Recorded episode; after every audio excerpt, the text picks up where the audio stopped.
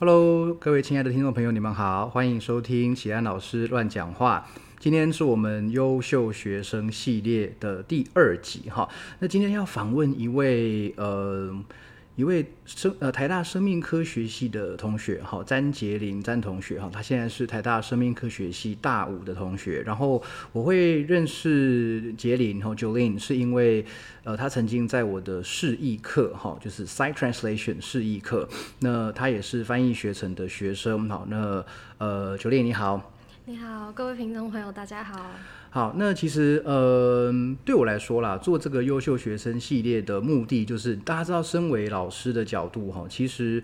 呃，在课堂上是一个个人资讯极度不对等的状况。什么意思呢？就是学生可能会知道很多关于老师的事情，可是老师对于学生个人的私底下的或者是一些心理的想法，常常是比较。没有时间、没有机会，甚至没有立场去了解的哈。所以说，呃，在遇到比较特别的学生哈，其实对我来说，每一个学生当然都是特别的。只是说，在遇到一些我特别想了解背景，或者说背景跟我有有点类似，又有点不太一样，像九令这样子的呃同学，我是特别想要了解他的故事哈，还有他的一些想法哈。所以，是不是可以请九令介绍一下，呃，稍微自我介绍一下？哦，好，大家好，我是。呃，詹杰林九令，然后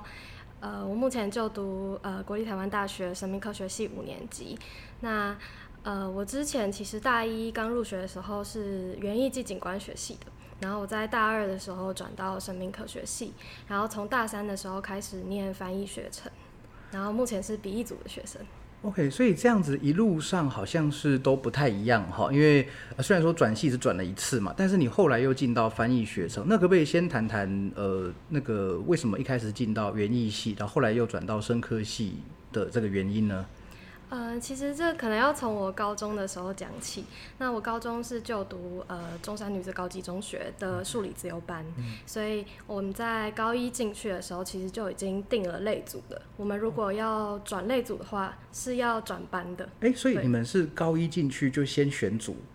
呃，我们不算先选组，就有点像，因为就是呃，中山是有人文自由班跟呃数理自由班，哦，对，所以人文自由班一进去就是读一类组，然后数理自由班就是读三类组这样子。OK OK，对，所以我一路是从呃，就是念数理自由班的关系，所以是一路念三类组，念到毕业这样子。然后呃，其实过程中，我其实高中的时候就有发现，我其实比较喜欢。国文跟英文，对，但是因为呃，因为数理自由班，我们必须要做专题研究。那大概在一下的时候，就会找老师，有时候是找校内老师或者是校外老师。那我是在校外找老师的，所以那个时候因为已经找了校外老师的关系，所以呃，虽然知道自己喜欢中文跟英文，但是也不好意思转组，因为转组的话就等于那个研究计划就会中断了，这样子。哦，但是其实你在理科方面，当然一定也呃说天赋跟实力都一定还有一些嘛，否则你也不可能能够在生科系混到现在。所以那那个时候应该这么说，你对于语文很有兴趣，但对于其他科目应该也不至于排斥不喜欢吧？对，但是其实我还蛮排斥数学跟物理的。哦，数学跟物理，数学跟物理算是非常排斥。然后我比较喜欢科物科目就是生物这样子。然后我们在做专题研究的时候也有分组。那我那时候就是选到生物组这样子。嗯，好，那呃后来在呃考大学的阶段，你的科系大概是怎么样的想法？当时？哦，我那时候其实呃我的大学的选择其实从高一一直想到高三，对，然后后来是在高三的时候觉得放弃生物蛮可惜的，可是又想要追求。外文或者是中文文学方面的东西，所以那时候在呃，我是学测的学生，然后那时候在选的时候就以有外文系跟生科系的学学校为主，所以我那时候是填了台大，然后清大还有师大这样。哦，同时有这两个科系的学校大概也不多哈，对对，就是这样子。那呃，所以你后来哎，那园艺系的话是园艺系的话，我个人觉得有一点像是。呃冲动之下的选择嘛。但是的确，我那时候进园艺系的时候也是有想做的事情，嗯。只是呃，我觉得是在高三的时候，虽虽然稍微有研究过，但是并没有说到非常深入，不像其他两个，比如说外文系跟神科系有经过非常就是细腻的思考之后才决定。园艺系比较像是，呃，我那时候分数好像有到，然后也觉得好像可以填填看，然后也觉得有一点有趣，所以就填了。嗯对。嗯，那你是怎么发现自己对语文也很喜欢的？有没有遇到什么老师或遇到什么样的书籍或同学之类的？呃，其实我从小就还蛮爱看书的，嗯，然后我我觉得对我影响蛮深蛮深的两位老师是，就是我高中的国文老师，还有我高二开始的英文老师。嗯，那这两位就是我的高中国文老师，就是非常鼓励我们阅读，然后我才在他身上学到了我觉得还蛮多蛮重要的东西。然后英文老师的方面的话，就是我们老师是用学思达的模式在教学，嗯，所以呃上课其实比较灵活，就比较不是那种完全照文法或是照课本去读，然后比较有很多的思考空间，然后讨论空间，嗯，然后老师也鼓励我们多发言这样子。OK，哎，那这样子的教学方法，我没我个人没有经历过，但是听起来好像对于像你这样程度相对可能比较好的同学比较吃香，对不对？有没有那些比如说不太敢开口的程度不太好的同学，他其实不大喜欢这样子的上课方式？嗯，其实我没有问过我同班同哦学是否喜欢这样子的方式，不过的确有一些同学是不太喜欢在课堂上发言的。嗯然后老实说，其实我那时候在上课的时候，也是因为就是从小到大学习英文的过程还是比较多是以阅读为主，嗯，所以其实口说的话，那时候在课堂上发表意见，我都是需要先在脑袋里想好之后再讲出来。OK，所以你也不是那种呃从国外回来的，或者说真的本来就很有天赋的语言可以讲的跟母语一样这样。也不是对。OK OK，好，所以这个高中这样一路后来就是学测申请完就上了园艺系嘛，对不对？对对对那后来呃转转系的过程可以谈一下吗？嗯，我觉得我转系的过程其实有点源自于我高中的执念嘛，就是嗯因为高中就是选了生物组，然后也做了一个研究的题目，所以那时候就一直觉得很想要念生命科学系。嗯，对，所以呃那时候我是其实都有填台大生科跟外文，可是呃那时候就是因为差一级分，所以在第一阶段就被刷掉了。对对哦对，，这两个科系都是第差一积分被刷掉的。对对对对哦，因为他们大概自然一个要一个自然要满，一个英文要满嘛，对不对？对，是这样。但我有点忘记，我好像是在就是总积分在比序的时候被删掉，哦，对对对，就是都差一点点这样。对对对，就差一点点进去这样子。嗯所以呃，其实我那时候有考上清大外文，然后那时候在选系的时候，其实有呃跟很多老师跟师长讨论过，说是要选台大还是要选清大。嗯嗯，然后因为我对于呃就是非英文的语言也蛮有兴趣的，嗯然后所以呃我们的老师是说他建议我念台大，因为他觉得台大的语言资源是比较丰富的，对对，对。所以后来是就选了台大园艺系这样子。哦，哎，那跟我当年有点像哎，我当年也是因为一直想要念外文，然后呃，就是前几前几集节目也分享过嘛，当时就是台大外文、正大英语，本来是想进这两个，然后也是在我我自己的犹豫跟我父亲的鼓励下，先进到台大社会系哈，然后又歪打正着的就转转系成功这样，所以这样听起来有一点点像哦。那嗯、在转系过后，你发现，哎，生生科系的转系是看系上成绩吗？看成绩而已，对而已的，对，只就是说，看成绩，假设你是系上的书卷，你基本上是可以转过去对对生科。系这样。嗯，而且我那时候其实大一的时候是在考虑要双生科，哦但是因为那时候呃我大一进去就因为目标就放在双生科系，所以就那时候有研究蛮多，然后很多有双双主系呃双主修或者是转系的学长姐都跟我们说，就说如果呃觉得自己成绩不够好，嗯那可以填转系，然后再双回原系。哦，好像很多人会用这样的策略哈，就是要双的，就是要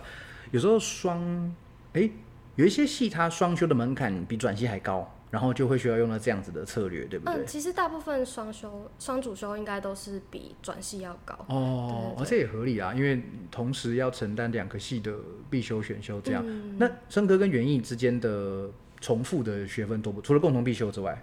嗯，其实我觉得不多，嗯，因为园艺系大概从大一就会开始上，比如说像园艺学原理啊，或是什么造园学啊、加工学之类的课程。哎，加工学可能没有，对不起，已经有点久远了，可能是造园学有，我确定有这样子。对，所以专业的课我觉得是比较多一点。所以基本上你能够抵掉的就只有共同必修而已。对，然后呃，因为。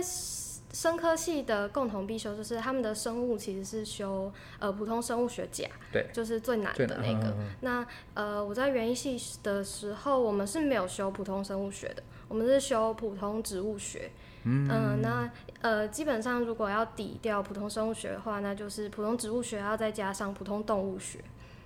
这样子的方式去，那反正也就是再多多一门课的意思。对对对，可是我觉得，呃，普通动物学因为就学校只有开一门，然后那一门是兼通识，所以老实说，我觉得有一点不够深入嘛。哦，OK，了解了解。那生科系的必修课可以大概谈一下，它很多吗？很硬吗？有没有什么特别难、特别印象深刻的课呢？呃，老实说，我觉得，呃，生科系从呃，大一应该就是还蛮辛苦的，就是呃，大一的话，基本上大家就是要修普通生物学，然后普通化学、普通物理学，嗯然后这三门课都会再搭上自己的实验课，所以就是呃，然后实验课就是呃，基本上都是三堂课，然后只有一学分的课，然后通常实验课其实也都蛮重的，要写报告啊，然后要考试啊，然后呃，所以其实。我觉得就 loading 来说的话，其实从大一开始就不是很轻，不是很轻松。对对对。OK OK，对啊，以前在念社会系跟外文系的时候，一直听到，比如说理学院、工学院，或者是呃生科系，甚至医学系的朋友、电电机系朋友，就是说常常需要弄到半夜，常常需要写很多报告，很多的什么捷报，很多的什么实验报告什么。那其实对于当时在社会系的我来说，是不太不太理解，因为坦白讲。呃，也不是说社会系很轻松，而是那个必修比较起来，好像呃在社会系在外文系可以相对花比较少的时间就达到低分通过。那我自己当时对自己的要求也不是很高，然后所以呃以前都一直觉得说啊，那朋友都没没没有空出去玩呢，是不是太太太认真什么？结果发现应该不是哈，就是说对你们来说要达到过我这门课的第一标，就需要花很多时间。对。OK，那你觉得有没有？你觉得最难的课是哪哪一门课？最难必修课的话，必修课的话，其实我觉得物理是一个非常大的门槛。就是呃，基本上我那时候在修普通物理学的时候，因为我是转系过后，因为原因是原本没有这堂课，然后所以我是转系过后再再修。那基本上，呃，我那时候修的时候，我记得班上就是我们好像一个学期，我忘记是考三次。应该是三次期中考，然后那一次几乎每一次平班平均都是低于六十分，所以一定要调分。对对，一定会调分。对，所以我们其实比较不太知道说哦，到底几分以上会拿多少等地。哦。嗯，因为大家平均分数都太低了。嗯，哎，这个是不是在呃，因为其实我在外文系跟社会系，我没有遇过会有调分的课，所以我在第一次听到有这个消息的时候，就觉得说哇，那个是老师是故意出太出出太难吗？还是都真的同同学程度程度都不？都不到还是怎样？我觉得蛮不可思议的。那你修那你说这门物理课会觉得很挫折吗？会蛮挫折的，因为其实我们修物理课的时候是修一整年嘛，然后就是其实一直就是在计算，然后有时候会需要用到微积分，嗯，然后其实我我数学也不是很好，所以那时候念物理的话是真的感到蛮挫折，然后每次觉得好像准备好了要去考试，然后结果考出来的成绩都不理想的时候，是真的还蛮打击的。OK，可是呃，因为我我不我不明白就是三类生命科学系的这个太太太太深入的东西，物理对你们来说很。很重要吗？其实我觉得要看要看大家要去往哪个方向去发展，因为其实我觉得生科系的课程其实，呃呃，先讲一下好，呃，我先讲一下我们可能大二大三的课好，就是我们大二大三的课其实，呃，大二大三大四的话，通常必修只有一两门，嗯，然后大部分都是用选，就是系定选修的方式让我们去选，说你想要。修哪一个方面的课，可能有生态学方面，或者是分子生物学，或者是比如说脊椎动物学、无脊椎动物学之类的。然后大家可以选自己有兴趣的课程去上。嗯对，所以呃，感觉大学的课程其实就是在帮研究所打底的感觉，就是让大家探索说自己喜欢哪一个领域的课。之后再往那个领域继续发展下去，然后所以像普通物理学或者是像普通化学或有机化学这样子的课程，其实有点像是在为这样子打底铺路。嗯，这有有点像是生命科学系，它本身就有很多的分支嘛。那你先学一些基本概念之后，大二大三再往分细更更细的那个。呃，有点像组别那种概念，虽然你们名义上是没有选组的嘛，我们是没有选组的。对 OK，可是这样这样听起来，是不是说到了大三、大四的时候，呃，同一个科系的可能两个人他修过的课会很不一样？对，所以其实呃，我转系过来之后，就是交朋友算是蛮难、蛮困难的一件事情，因为大家比较少会一起上课的课，就大部分。大部分的人都是去修自己有兴趣的课，或者是呃，可能排得进去。自己的那个课表里头的课这样子，对对哦。不过这个在在呃大学人际关系真的也是一个很需要学习的地方哈。不过这个我们待会再谈好了，我们先把那个学学习的东西先讲。所以你刚刚讲那些呃脊椎动物、脊椎无脊椎动物的那些选修，那你自己是选哪一个方面呢？呃，我自己是选脊椎动物方面的课比较多，但是呃，我其实。我选课比较像是说，呃，可以修的我就赶快修，因为因为转系过去要补很多学分的关系，对对对，所以有一些课程我当然是选我稍微比较有兴趣，但是如果真的不行的话，我也会去修一些就是我需要那个学分然后去修的课这样子。哦，OK，哎，那这样听听起来就是说，你当时决定转到生科，应该就已经做好延毕的打算了吧？呃，其实没有，没有，本来是可能可以不用的吗？对，原本可以不用。那呃，当初转呃转过来，其实就是刚才有提到说，就是有那个转系再双回去的那个策略嘛。但我那时候不太清楚那个时候园艺系双的规定，所以我那时候转了之后，我我就是双跟转都申请，结果我转成功了，然后没有双回去。哦，对对对，所以有点像读生命科学系，有一点点意外的成分在。嗯，对对对。哦，哎，对，这个听起来跟我那时候有点类似。我那个时候，我那年发生很有趣的一件事情，就是呃，我转到文系，但同时间申请双修。然后我其实一直一直对政治学蛮有兴趣，所以我就随意按了一个政治系国关组的双修。可是那一年，我到现在不知道发生什么事情，就是民国九十七学年度那一年，我。听到的，我记得的好像是有按申请的人就双休通过，所以就变成好像好几百个人，有没有上千我不知道，变好几百个人都双休政治系国关组。那那也因为我从来没有修过政治系的课，所以我当时看如果我都要拿的话，是可能要七年才能毕业，那恐怕不行。所以我后来就直接放弃了双修，然后就专专门学外文系的课。不过因为我是九零，你是大一升大二转嘛，对不对？对。然后呢？我那时候是大二升大三转，所以那个整个压力或什么就不一样了。哎，不过你转系过来之后，明明知道已经学分可能要补一些，那怎怎么又走上翻译学程的这个课程呢？呃，老实说，就是我转到生科系之后，念的蛮痛苦的。哦，对。然后，呃，其实我是在高中的时候就知道台大有翻译学程这件事情。嗯。那我那年是比较特别，是好像翻译学程有找有派人来我们学校演讲。哦，真的吗？对对对。哎哦，好像有。哎，请问你记得是是谁吗？是吴敏佳老师吗？哦，我不太记得是老师，但我记得那时候就有听到是有一个生命科学系的学长，他就修翻译学程这样子，所以有点像我那时候就觉得哇，原来我不念外文系的话，也可以修翻译学程这样子。嗯，对对对，没错没错。我记得我那个时候，我大大四还大五的时候。吴敏佳老师就是我的口译启蒙老师，带着我们呃口译的班级吧，逐步口译还是同步口译，忘应该是逐步口译班，一群同学，然后我们到中山女中的，哎，我们到中山啊，不对不对，我们到师大附中，我说说，我们到师大附中的那个大礼堂去跟他们的同学，就是有点像是推广翻译学程这件事情，所以当时你们应该也是类似，不过你们是一位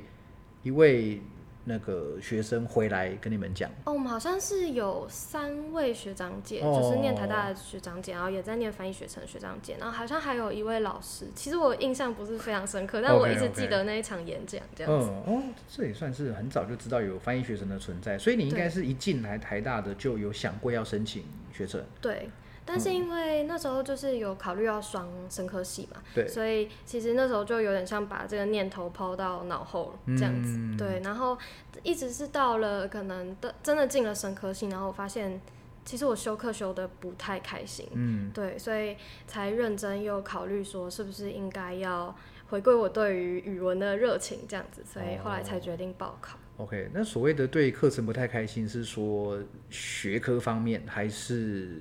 环境方面，还是什么样的因素呢？我觉得应该是学科方面吧，就是我觉得其实呃在在生科系学习的时候，一直觉得自己跟同学可能对于生科这个领域的热情、那个程度有差，就是我还是喜欢这个领域，但是没有喜欢到说我想要投入研究，然后去研发一些新新的东西，或者是发现一些新的，就是呃，就是找去跟研究人员一样去做，比如说野调啊，然后去找到一些新发现之类的。对于研究，其实我是没有什么兴趣的。OK OK，所以意思是说，在生科，因为我印象中我好像没有认识生科系的朋友，所以生科系毕业之后有没有一些大致的未来的走向？呃，据我所知的话，很多人其实几乎都就是生科系，通常念完就是是没有办法直接出去就业，所以、呃，应该是不能直接去就业啦。所以很多人是会读教育学程，然后去当生物、嗯生物老师，或者是一大部分人会走研究这一条路，就是他们会继续往呃研究所攻读，然后可能出来可能就做研究人员之类的。哦，意思是说相关领域大概比较难，就是说，比如说像是呃医学系一样，就直接衔接了；像会计系可能一样就衔接了，比较没有这样。那其实跟外文系有点类似哈，就是呃可能在在学的时候学了很多东西，但是并没有直接对应到哪一个职业上去。那基本上走研究的还是很多的，走教学的也是很多。嗯，哎，这个跟外文系还蛮像的哎。OK，好，那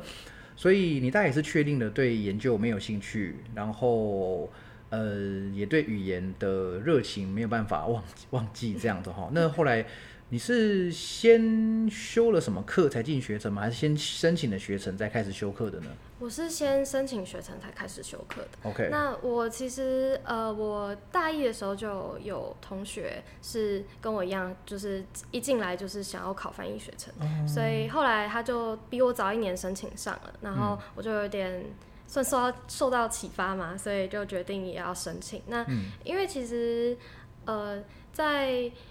因为我其实进来的时候英文是免修的，嗯所以我其实已经有一点久没有呃碰碰英文了，在申请的时候，所以那个时候呃其实连自己能不能考上都不太有自信，哦所以也不太敢先去修翻译课这样子。不过你英文能够免修，基本上大概程度就已经没什么问题了吧？对，可是就会觉得大学前前几年没碰的话，好像有点退化的那种感觉。哦，OK OK，所以申请学成过了，你是申请笔译组嘛，对不对？对那你呃可以谈谈翻译学生遇到的课、遇到的老师或同学有什么值得讲的地方吗？呃，其实我进翻译学程原本其实是想要考口译组的，嗯，然后那个时候呃是因为考试的时候刚好遇到我有一课有一堂课刚好在考期中考，嗯我就觉得我还是不要去考口试好了，所以后来说就口试跟期中考撞到，也不是说撞到，但是就是那时候刚好，因为我那一堂课就是一个学期要考四次期中考，嗯所以其实每个月都在准备考试，哦然后就有一点没有时间去准备口试这样子。OK OK，所以那个时候就决定，好吧，那就考笔试，嗯就好了。对，所以才会申请笔译组。嗯嗯，然后我在呃后来真的进了学程之后，因为呃之前呃刚才有提到说我另外一个同学也有申请上嘛对，那他也是说呃就是你笔译组其实进来的话，还是有机会修到口译的课。对对，对，所以那我后来才会决定考笔译组。那嗯进来之后呢，我也是把口译组的基本哎，那个叫基础必修，哎，必修吗？必修就是口译组的必修，包括逐步口译、同步口译，还有释义，我都有修过了。所以基本上你两组的学分应该都都 OK 了，这样。嗯，可是我选就是口译选修的部分我没有修。哦，你是说专业口译？对对对对对。嗯，商务口译之类的这些课对对，这些课我没有修。嗯，那你进来翻译学程最有印象的课是哪一堂课？是电玩翻译。电玩翻译是徐浩电玩翻译。对，徐浩老师的电玩翻译。呃，主要原因是因为其实我从小就是就是我。我的家庭是很喜欢玩游戏的，嗯，对，所以呃，我一直对于呃我自己也蛮喜欢玩游戏，所以就是对于游戏翻译这件事情，我一直还蛮有兴趣的，嗯，对，所以去修了那堂课之后，呃，也发现说，哦，其实我呃之前玩游戏，可能大家都会觉得是不务正业啊，或者是不好之类的，可是其实。我在那堂课，我觉得有体验到说，哦，我之前接触游戏的一些经验，其实有帮助我在翻译上可以，呃，比较对于一些智慧或者是情境的呃掌握，我比较敏感一点，就是比同学稍微敏感一点。然后那堂课我也是上的非常开心。哦，就是有玩游戏修那个课还是有差，对不对？对对对。所以他那个课大概是在做什么啊？呃，基本上我们上课的话，老师会讲解一些游戏产业翻译相关的知识，然后包括 localization 啊，或者是呃社群翻译这样子的议题都有提到。然后呃，我们就是会有作业，然后老师会出各种不同类型的呃游戏文本给我们练习，然后上课的时候会再跟同学一起讨论这样子。哦，那练习量会很大吗？嗯。我觉得比起其他翻译课的话，其实还好，就是 就是每周的作业，其实我觉得还算可以负荷的量这样子。也就是说，哎，那那翻的内容都是，因为因为我自己的笔译课啦，都是。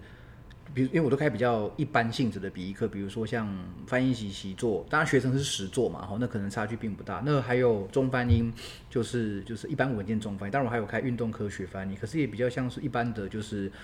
呃，比如说我的作业就是呃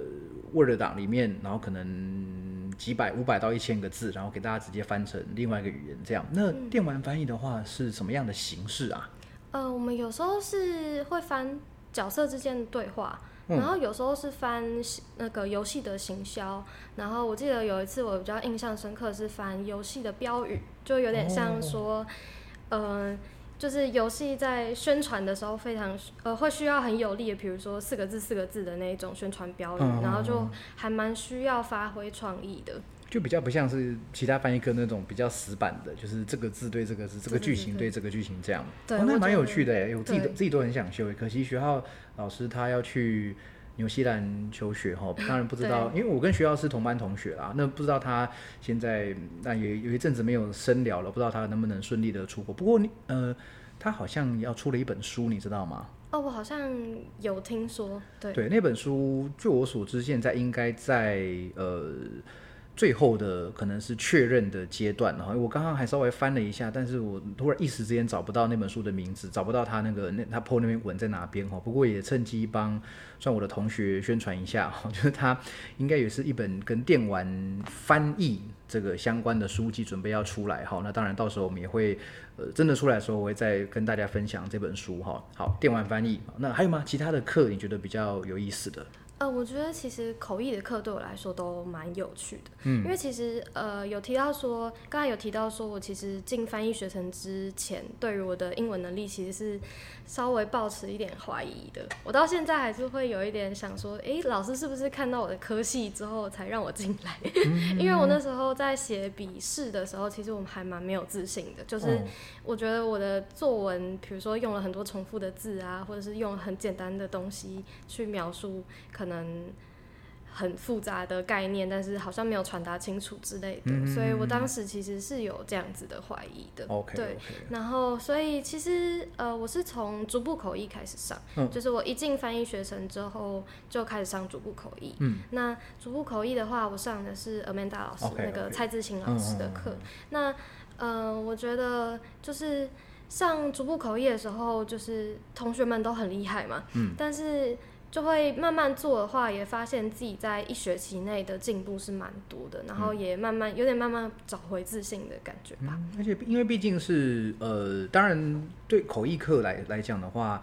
呃，语言比较好，当然会先占一些优势嘛。可是我不知道你当时有没有这种感觉，就是他好像是在学习一个新的技能，所以你的语言能力。好，但是基本上大家不会说真的差太多嘛，好，除非说是像有些人可能真的天特别有天分，或者是呃从小旅居很多国家，他对语言掌握特别多的，否则其实大家就是在学习一个新的技能，一个。重新理解，用用不同的方法来理解语言跟表达语言的一个过程，对不对？所以这是逐步口译的这个大概的概念吧。吼，所以你两个学期都连续修完这样？对，我就连续修完。嗯嗯嗯。然后接着就空了一个学期，我是去就是专心修笔译的课，然后接下来就在修同步口译的同时，也修了老师的示意这样子。哦，OK。对，所以我是两堂课一起修的。两两也是修 Amanda 老师的同步口译对对对对。哎，那。逐步跟同步，你比较呃，你比较喜欢哪一个？我比较喜欢逐步，因为呃，老实说，同步进口译箱之后，呃，我觉得可能是，可能是我自己呃，可能因为学习背景跟大家比较不一样，所以其实我的词汇的量也不能说，可能不是说少，但是我的词汇可能会比较呃。就是在科学领域这方面，所以其实，在做同步口译的话，我觉得思考时间非常少，然后短时间内要逼出一些东西的话，我就会卡住，因为我觉得同步口译好像更考验那些就是你平常就很熟悉的概念，哦，然后你在上课就是在翻译的时候才讲得出来，对，所以其实我那时候上同步口译。的话是有一点挫折的。嗯，老师大概都选择什么样的那个材料？因为我当年修过蔡志新老师的财经议题口译，那当然那门课就基本上全部都是跟财务、金融、经济、个体整体、整呃总体经济有关系的嘛。那不知道他的口译课大概是什么样的内容呢？呃，同步口译的话，它一开始是先让我们认识同步口译，然后开始从短逐步开始练习，对对，然后接下来就进到比较后期的呃中后期的时候呢，中期大概是老师会选，比如说一些 TED Talk 或者是呃演讲，像我们那时候，我记得那时候有。呃，有用到贾伯斯在二零零五年斯坦福的那场演讲，有用到那场演讲，对。然后后来就是在课程最后的时候，是换同学用英文报告，然后呃，其他同学就在口译箱里头做呃口译这样子。可是因为我们那时候刚好遇到疫情，所以其实同学报告的时候，我们是用线上同步的方式在做。哇，这也算是学到了现在后以后疫情时的另外一种工作方法。不过这样听起来。蔡老师在课堂上并没有用太专门的某一个领域太多的内容，对不对？对对对。但其实我那时候会觉得有点挫折，是比如说像是呃，可能我比较少看国际新闻，嗯，所以比如说像是一些国家的名称，我可能比较不熟悉，然后在遇到的时候，你当下就一定要翻出来嘛，可是就会卡住。哦，对，就是这个我们讲译者三个要素哈，语言语言能力、翻译技巧跟背景知识哈，那其实往往。我的经验是说，遇到研呃研究所的学生，或者是说像我在台大遇到一些程度比较好的同学，他们有时候这个语言能力当然没话说哈，背景呃那个呃翻译技巧也是有经过磨练，但背景知识这个东西真的就是一翻两瞪眼，就像刚刚九令说的，国家名称你不会就是不会嘛，或者是说呃现在比如说日本的首相是谁，你知道就是知道，不知道就是不知道嘛，所以这个真的蛮。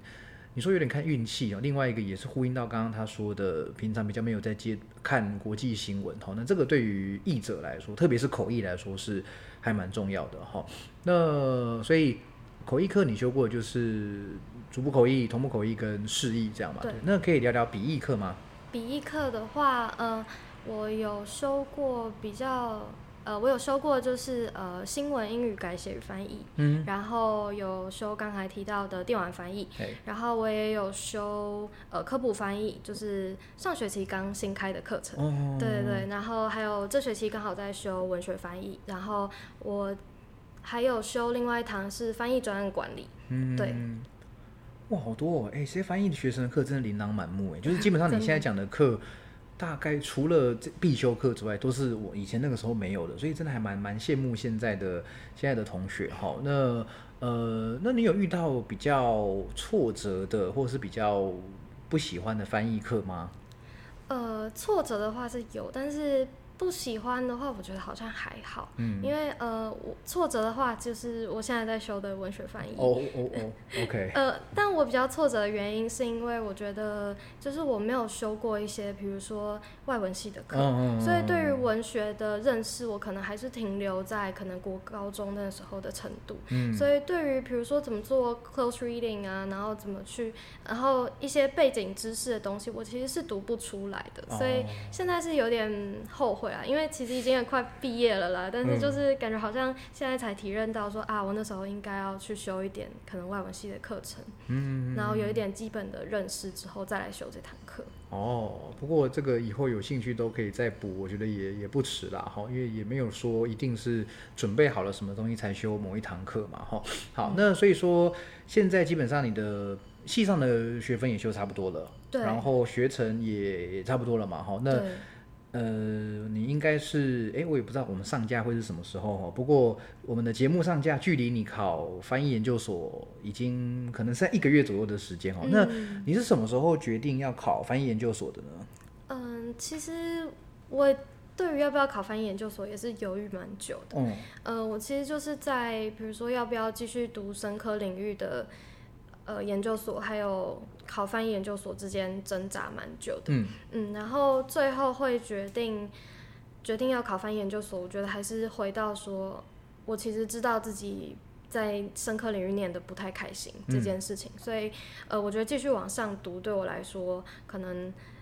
是不太必要的吗？就是可能会造成一些额外的压力，所以我还是希望能读我自己喜欢的东西。嗯，对，嗯嗯。所以你是师大跟台大两间都有报名吗？对，我两间都有报名。OK OK，好，现在应该你也是在那个读书会里面嘛？对对对。那个有我一，就是也也不是有我怎样，就是呃，因为在那个那个那个群组里面有十，不算我的话有十二个人嘛，哈。那呃上上上之前访问的品纯也是在那个。读读书会里面，因为我自己觉得，呃，组读书会是一个最有效率的方法，所以我才会说把身边我知道的同学，也是确定说实力跟意愿都有到一定程度，我就把他们等于说介绍在一起认识。那我自己是完全没有参与他们的他们的讨论啊，基本上交给他们去去运作了。好，那我是很希望里面的同学都会有很好的表现。这样，不过这样听起来。好像你一路从高中到大学的这些，比如说转系啦，还是说修某些课跟未来的规划，好像你的家人不太会给你反对的意见，对不对？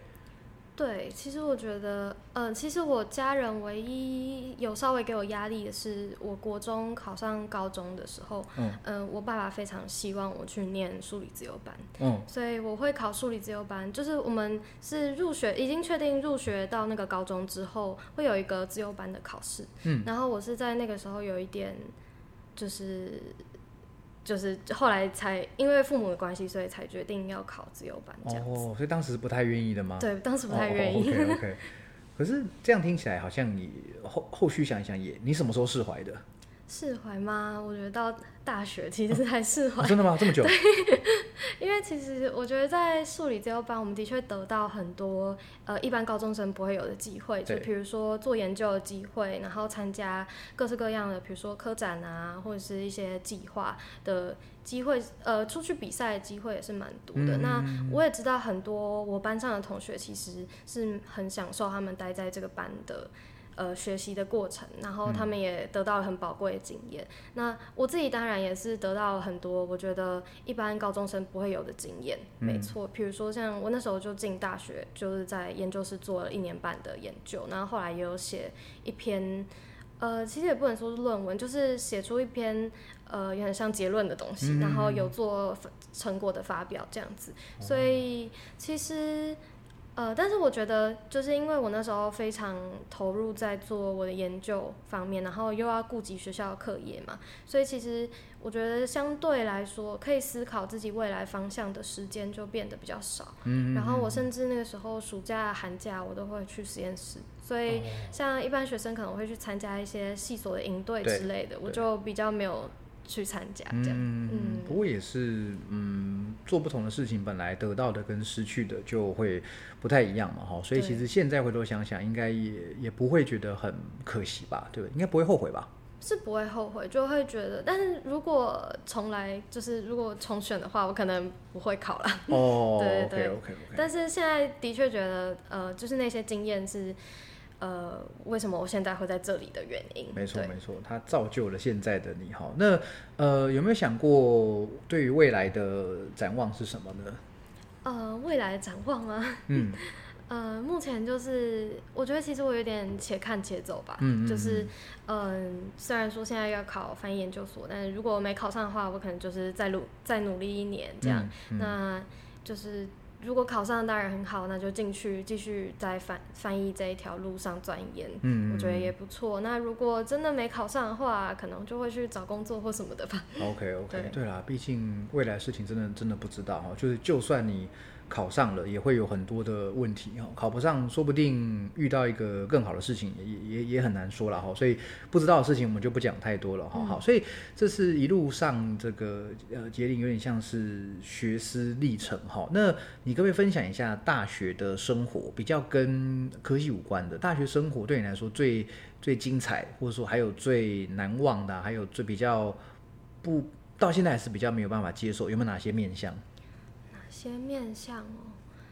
嗯，其实我觉得，因为我转系的关系，所以我其实有一点没办法融入深科系嘛，就是一直有一点像局外局外人的感觉。嗯，对，所以呃，其实大部分的时间我就是我在大学生活，就在大一的时候有参加过社团，然后我后来就是呃，因为就是很忙着在读书，然后就是还有在修翻译学程的课，所以我其实。比较没有参与课外活动的呃经验，这样子。哦，你大一是什么社团呢？呃，是那个世界风格舞社，是以前的土风舞社。哦，OK OK OK，了解了解。那我会参加土风舞社，其实有一个蛮有趣的原因啦，就是我爸妈其实都是台大毕业的，嗯，然后他们以前就是台大，就是在土风舞社认识，对，然后后来就是那时候我在选社团的时候，就想要选一个呃，比如说可以做一点肢体活动的社团，然后那时候我同学就找我去。呃，就是土风舞社，就现在叫世界风格舞社，然后就去世界风格舞社，然后就去参观什么的，然后后来就决定加入了。嗯，对。那后来为什么只一年而已你就退出了呢？呃，我后来是因为人很少的关系，对对对，所以呃，就是我们得我在一下就接了干部，然后做到二上结束这样子。OK OK，那后来就是说你到现在都没有在加社团，是真的也没有时间去参加社团活动了吗？对，我觉得，呃，因为我们目前是因为还有在做实习的关系，所以呃，虽然这学期修的课蛮少的，但是就是大部分时间都花在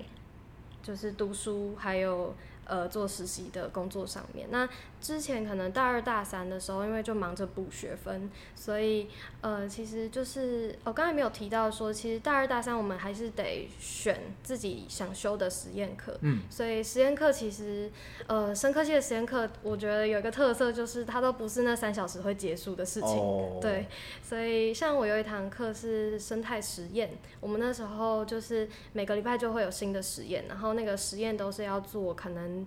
一个月，嗯嗯左右，所以其实是蛮耗心神，所以大部分课外时间都花在比如说做实验上面。哦，这个是生科系学生的常态吗？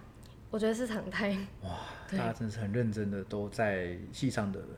那那系你系上有没有一些就是很不爱读书的，或者说很喜欢玩课外活动的同学？还是其实你也不知道？呃，我我也不知道，但是呃，边缘到这个程度，对对，就很边很边，真的很边。哦，OK OK。不过在上大学，你应该感觉到大学人际关系跟高中是完全完全不一样嘛，对不对？那呃，你你你今天想象一下，假如说你有一个家教学生，或者说你有个弟妹，她现在是高中刚准备要进大学，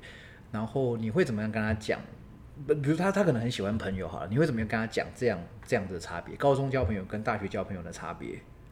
我觉得高中交朋友的话，是因为大家就是都每天都会见面嘛，然后一天又见面非常久的时间，那自然而然你就会跟身边的人变成朋友。嗯，那我觉得大学的话，其实因为大家修的课都不太一样嘛，除非除了那种大一共同必修，你可能会跟系上的同学稍微比较熟之外，那其实大二大三大家开始有点各奔东西之后，其实我觉得要交朋友就是相对比较困难，所以我我会觉得呃要鼓励大家可能自己。要主动找人攀谈啊，或者是，然后如果对方不太想理你的话，也不要太受挫。嗯 因为我主要呃，我觉得我朋友比较少，原因就是因为我不太喜欢主动跟人家讲话。哦，对，属于比较内向、比较被动的类型。对对对对，可是你是其实是呃，你你是那种很需要在空闲时间跟朋友出去玩的人吗？还是说基本上你都是自己？哦，其实我也不是，就是我不是那种需要很多社交活动来为自己充电的人。嗯我比较喜欢自己一个人待着，比如说看书啊，嗯然后打打毛线之类的。哦，有有看你动态在，而且你也养了很特别的动物，对不对？哦可以跟大家跟大家聊一下吗？呃，我养了一只肥尾手工。嗯那呃，其实我养这只手工其实有点经历家庭革命嘛，嗯 因为我妈其实还蛮排斥爬虫类的。对，她就说她在我养这只宠物之前，一直跟我说他没办法接受家里有一个东西在地上爬来爬去这样。哦，所以你是没有没有关它，让它自自由活动？没有没有没有，我还是有关起来。哦对，然后我后来就是跟他说，就说服他蛮久的，然后就是后来是就是他现在是养在我的房间里头。嗯那我妈现在也蛮喜欢他的，就是会来看看他，但是他就是看到他有时候还是会觉得很可怕，然后也是不敢碰他这样子。嗯，OK OK，不过这样看起来就是好像你要做什么事情，家人基本上都呃可能会表达他们自己的立场，只是说不大会干涉你，不大会去否定你做的这个选择嘛，吼。嗯、我觉得是对，是慢慢改变的。我小时候其实在一个比较呃，我觉得相对压抑的呃环境长大。那后来就是呃长大之后，也学学会跟爸妈怎么沟通，然后所以慢慢沟通之后。呃，爸妈现在非常尊重我跟呃，就我还有一个妹妹，就我跟我妹妹的选择这样子。嗯，OK，所以你是属于那种，假如说今天经历过很累的一天，上课，然后做实验，然后有比如说八点结束工作好了，然后你会选择就是呃自己一个人，如果要放松充电的话，就选择自己一个人可能回家吗？还是说有特别什么样的休闲活动呢？呃，我几乎都是回家，就是嗯下课我就回家，因为就觉得好累哦，不太想要继续待在学校，嗯所以就会直接回家，然后可能就是窝在沙发上看书啊，或者划划手机啊，然后或者是干脆去睡觉啊之类的。嗯，对，OK，所以所以听起来你的生活模式相对比较省钱，对不对？但是我花很多钱在买书上面，哦就是买书，我觉得买书跟看书是完全不一样的兴趣，然后我的兴趣是买书也是看书这样子。嗯哼哼，哎，是谁说买书则不可不贪？有这句话吗？我记得好像有一个古人好像说什么读书则不可不贪，还是怎样哈？我觉得这蛮有道理的哈。那你平常喜欢看什么样的书啊？呃，我喜欢看的几乎都是小说，嗯那英文跟中文都看。那我最近才呃，就是对于呃，比如说财经类，很多台湾人会看财经类的书嘛，或者是一些自我成长类的书，或者心灵励志类那些，我其实都算有一点排斥吧。哦，OK OK，对所以比较喜欢小说类、文学类的东西对，西。都是文学类的东西。嗯，那除了看书、打毛线，然后还有你养养呃养动物嘛，哈，那还有什么嗯其他的休闲活动吗呃，我觉得其实好像就这样。？OK，你那你你是不是不喜欢运动？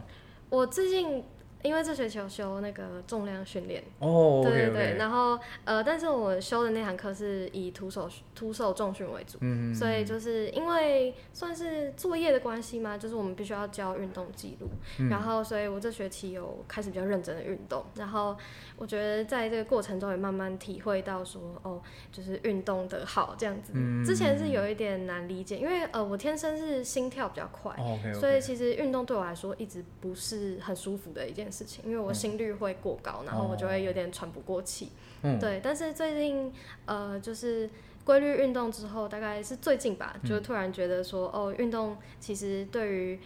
呃，我可以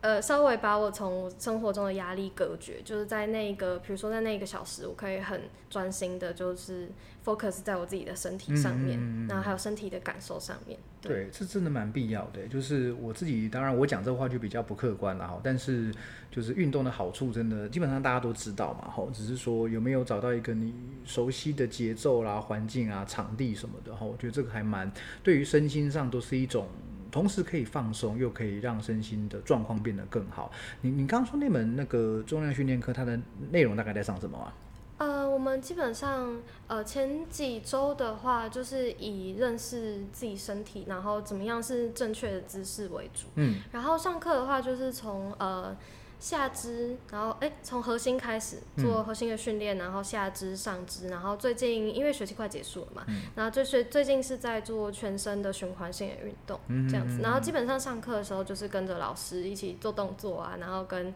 呃自己同组的组员一起互相看一下对方动作有没有问题之类的。哦，所以你们是在新体的里面上？不是，是在一体。哦，在医学院那边上。OK，在医学体育体育场那个室内的那个那个。对对对对对。哦，OK OK，哦，上次去那边好像是十年前的事情吧？哈，好，那呃，那个会很累吗？那个课？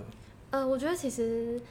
还蛮有趣的，就是上课的时候。我觉得强度好像也不会说真的到太高，可能老师也会顾及到说有一些同学可能，呃，就是同学之间可能也有体能的差距啦，所以呃，我觉得强度不算太高，但是就有帮助我去养成一个。呃，规律运动的习惯，然后我也蛮享受上课的过程的，就是最近有慢慢感受到自己身体变强壮这件事情，就觉得很开心。真的，真的，希望可以持续下去。那个体育课只有一个学习，但是运动是一辈子的事情哦，这个对所有人其实都一样。好，那呃，想问一下有没有什么话想要对我们节目的听众朋友说的？嗯，我觉得如果呃有不知道有没有高中生或者是可能大一大二的同学在听。老师的 podcast，但是，呃，如果大家有想要考翻译学程的话，我觉得是很值得一试的。然后也不要因为说自己可能不是外文系毕业，呃，不是读外文系，或者是不同的背景就却步这样子。我觉得进来之后，嗯，其实翻译学程扩展了我的视野。嗯，我觉得，呃，可能之前对于翻译的想象就是，比如说翻书。就可能只知道翻书这件事情，但是其实进来之后会发现各种不一样的，比如说笔译课程或者是口译课程，都可以让大家知道说，哦，其实翻译产业这件事，翻译产业其实有很多个不同的面向。嗯嗯，我觉得这个是还蛮值得，就是光这一点就很值得进来学习这样。真的，谢谢你帮我们翻译学生说话哈，这个学生当然欢迎各家众家的好手。有兴趣、有能力的来加入壮大这个翻译的这个这个产业哈。那呃，如果说现在有一位高中生，他对于生命科学系有有兴趣，你会跟他提出什么样的建议呢？呃，其实我有遇过，真的有高中生来问我说，他想要选生命科学系，然后问我的意见这样子。嗯，我我觉得生命科学系的学习其实。呃，课其实蛮重的。嗯，那一样，呃，就跟上次品纯讲的一样，就是我觉得大家要去看一下课表，嗯，就是看那些课程的名称，然后你自己有没有兴趣。那我觉得，如果对于那些课程有兴趣之外，还是最好，比如说找一个修过那堂课的学长姐，嗯，然后来问一下，比如说那堂课实际上是在学习什么？因为其实生命科学系很多的课是高中的时候不会接触到的，嗯嗯，然后或者是深入蛮多的，所以。所以可能跟高中生的想象有一点不太一样，所以我觉得最好还是找学长姐来呃询问一下，然后确认一下之后再决定要不要进来这样子。对，真的这个就跟选择就业的工作一样嘛，就是你今天要选择去哪一间公司面试，那你一定要先知道这间公司的一些历史嘛，他的负责人，然后他在做什么，他有哪些产品，然后他的宗旨里面，那你如果有认识里面的。呃，员工、主管或你认识老板的话是最好嘛，对不对？好，那自然而然就有很多机会。所以我想选择科系也是一样哦。而且常常我们是因为自己还没有身处在那个环境，我们当然很难，几乎是没办法自己凭空想象这个环境会发生什么事情嘛。所以就像呃，你现在大概也没有办法想象翻译所的生活会是会是怎么样。虽然说就知道说，哎，大概是在呃学翻译进修啊，然后呃练习什么，可是到时候会发生什么事情，毕竟没有经历过，还是不知道嘛。所以我我很喜欢刚刚呃九令讲的，就是你要去看呃课表是什么哈，然后有人问的话是有人问的话是最好的哈。好，那还有没有什么话想要说的？嗯，我想一下哦，呃。目前好像就这样，差不多嘛 哈。因为基本上基本上这个闲闲聊的部分，我是觉得蛮有趣的。就是呃，我自己对于呃我身边的也不一定是教练，不一定是学生，不一定是什么，反正身边有很多有趣的人嘛。好，那跟大家分跟跟他聊聊这个呃一些心路历程、一些想法哈。总是觉得多听别人的故事，觉得还蛮。蛮有意思的，这样哈好，那呃，我们今天的节目大概就先聊到这边哈。如果喜欢我的节目的话呢，请记得按赞、订阅、分享五颗星，然后留下你的好评。如果什么问题的话呢，也欢迎大家在 Podcast 里面留言哈，或者是呃直接呃私讯我，让我知道什么问题哈。那以后呢，会在呃有看到过多的话呢，再跟大家回应，然后做一些解答。这样好，那我们今天谢谢杰林来上节目，谢谢，谢谢谢谢老师，那拜拜，大家拜拜。